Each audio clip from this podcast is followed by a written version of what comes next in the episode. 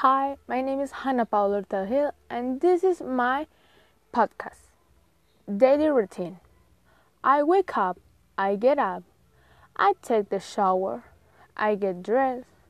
I cut my tail, my hair, uh, sorry, my hair, I have breakfast, I go to the work, I start work,